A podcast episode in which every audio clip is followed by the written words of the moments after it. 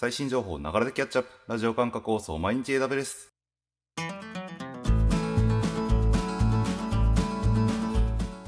おはようございます。サーバークスの加藤です。毎日たくさん流れる AWS のアップデート。電車に乗りながらご飯を食べながらちょっとしたながら時間で気軽にキャッチアップしていきましょ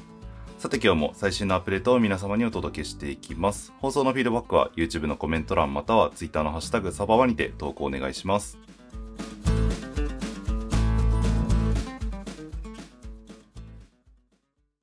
では早速最新1日のアップデートを見ていきましょう。今回は8月の6日、3件のアップデートがありました。1つずつ見ていきましょう。まずは1つ目。AWS Wavelengths がボストン及びサンフランシスコベイエリアで一般利用可能に。はい、5G ネットワークを用いた超低レイテンシーアプリケーションを実現するエッジコンピューティングサービスである Wavelengths ですが、こちらついに GA になりました。リーンイベント2019で発表されたサービスになりますが、今回の事例ではボストン、サンフランシスコベイエリアの特にサンノゼからサービス開始ということで、ベライゾンの 5G ネットワークを使って実現されるとのことです。後ほど詳しく説明していきます。では次行きましょう。Amazon トランスクライブがカスタム言語モデルを発表。はい、えー、書き起こしのマネージドな機械学習サービスですね、であるトランスクライブですが、えー、こちらが CLM、カスタムランゲージモデルという機能を新たに発表しました。もともとカスタムボキャブラリーという機能がありまして、こちらはあのテキストでリストを渡してあげると、そのボキャブラリーを登録してくれて、で、文字を書き起こすタイミングで、えそのボキャブラリーに合ったものは、え、正しく、なんだろうな、例えば企業の名前とか、みたいなものはその一般名詞として書き起こすのではなくてある特定の書き方に沿って書き下ししてくれるみたいなことが可能な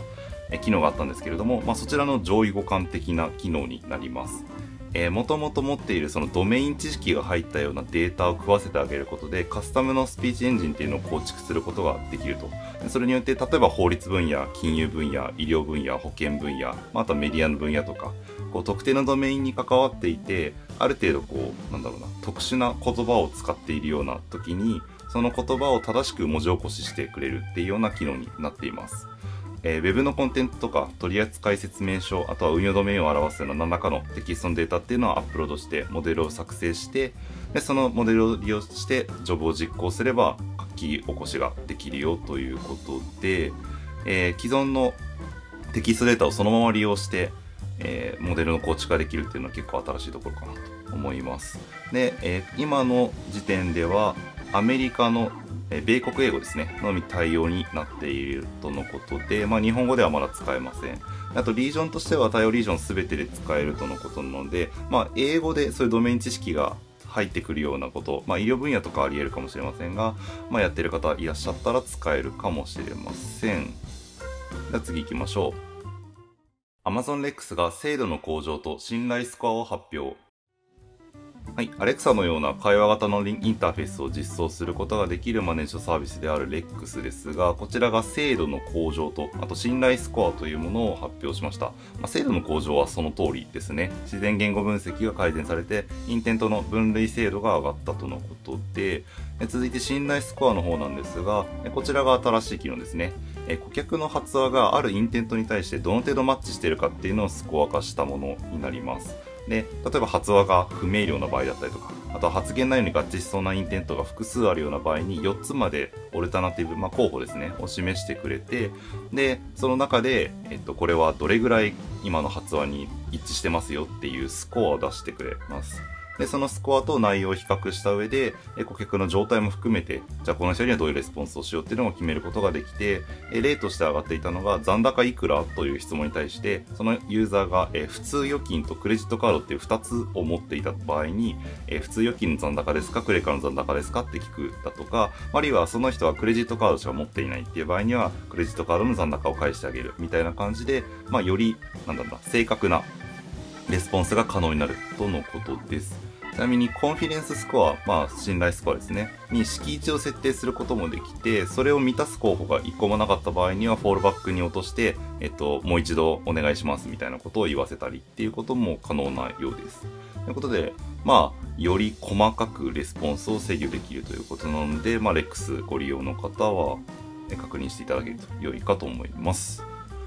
ということで、以上3件アップデート見てきました。続きまして、新しいリージョンで使えるようになったサービスを確認するリージョンアップデートを見ていきましょう。ヨーロッパミラノリージョンで AWS クラウド9、AWS バッジ。ヨーロッパミラノアフリカケープタウンリージョンで Amazon EC2 のプライベートリンクサポート Amazon EKS がそれぞれ利用可能になったとのことです。ということで以上、8月6日のアップデートでした。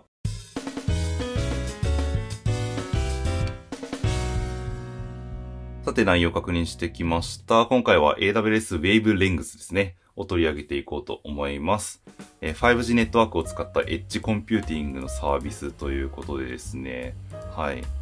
5G のサービスが出るということで、 re:Invent 2019でも結構注目されたアップデートだったかなと思いますが、ついに GA になりました。まあ、5G が、まあ、超高速なネットワークだっていうのは皆さん誰でも知ってることだとは思うんですけれども、その超高速なネットワークを用いてアクセスをしたとしても、その裏側ですね、ネットワークの側でホップが発生した結果として、まあ、各リージョンのこうデータセンターまでですね、通信を送るとどうしても数百ミリセック程度レイテンシーが発生してしまうんですけれども、まあ、これが一部のこう非常にシビアな反応速度が求められないユースケースでは、まあ、このレイテンシーがですね、ネックになってしまうという可能性がありますと。それに対応するのがこの Wave レ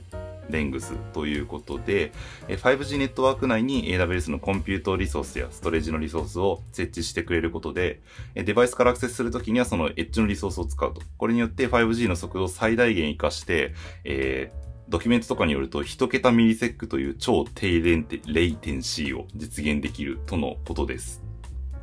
で、5G も利用するということで、まあ、各種通信事業者と連携をしておりまして、今回の GA では、まあ、ベライゾンですね、と連携して、ボストン、サンフランシスコ、ベイエリアで提供すると。で、ベイエリアベイエリアに関しては、まずはサンノゼから出していって、で、数週間かけて残りの地域にも拡大をしていくということです。で日本では KDDI がパートナーになっているようで、まあ、リーンベットの発表でもそうでしたし、ホームページにもロゴが載ってるんで間違いないかと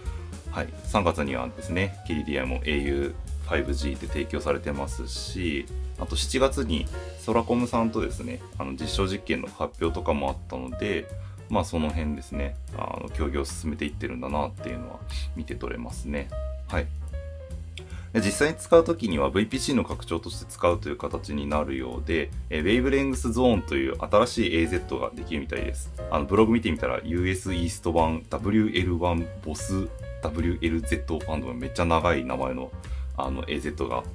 増えてるみたいなんですけど、まあ、ここを使ってですね、普通に API コールしたりとか、あとは EC2 立てたり、EBS 作ったりっていうのがまあできるようになるみたいです。でちなみに今手元で AWS EC2 Describe Availability Zones ってやってみたんですけど、ゾーン出てこなくて、えっ、ー、と、どうやら利用するためにはリクエストを送る必要があるみたいです。で、フォーム見てみてもユースケースとか結構みっちり書き込むようなフォームだったので、まあ、ちょっと試しに触ってみるっていう感じではないみたいですですね。まあ日本にまだそもそも来てないですし、あの、来た段階で実際触ってみるっていうのが良さそうな気はしますが、まあ、ついにこう通信各社がですね、5G 出してきて、僕まだ 4G 使ってるんですけど、あの、これからどんどん 5G が一般化していってできる通信の量も増えていくんだろうなという感じがしますね。で、まあ、超ハイスペックな計算資源をこう、リアルタイムに使えるってなった時にできることは、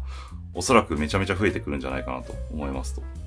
まあ、特にですね、ウェイブレングスではユースケースとしてリアルタイムのゲーム、その FPS みたいなあのワンフレームを争うようなゲームですね、とか、まあ、あとはライブビデオストリーム、あの、レイテンシー低くインタラクティブに、えー、やり取りをしたようなストリーミングだったりとか、まあ、あとは医療診断、スマートファクトリーみたいなものもあれば、AR、VR、また自動運転はよくあのユースケースとして言われるものですよね。あの、車と車の車間距離測ったりとか、まあ、その機械学習的な推論処理とかを、えー、まあ、車に乗っけるのはなかなか難しいので、エッジのコンピュートリソースを使ってそこで計算させてっていうのをやるときに、どうしてもレイテンシーじゃないと、あの、事故る可能性が高くなるっていうことで、まあ、この辺とかは結構 5G を使ったいいなんでしょうね、ユースケースとして出てきますけれども、まあ、この辺がどんどんどんどん本当に社会実装されていくんでしょうなっていう感じですね。はい。まあ、なんか 5G っていう言葉を聞くだけでなんかちょっと未来感感じますけど、あの、ベイブレングスも非常にこう未来を感じさせてくれる、こう、なかなかワクワクするアップデートなんじゃないでしょうか。まあですね、まだ日本来てないんですけど、まあ今後、あの、どんどん拡大していくでしょうということで期待して待ちましょう。では今日の毎日 WS は以上にしましょう。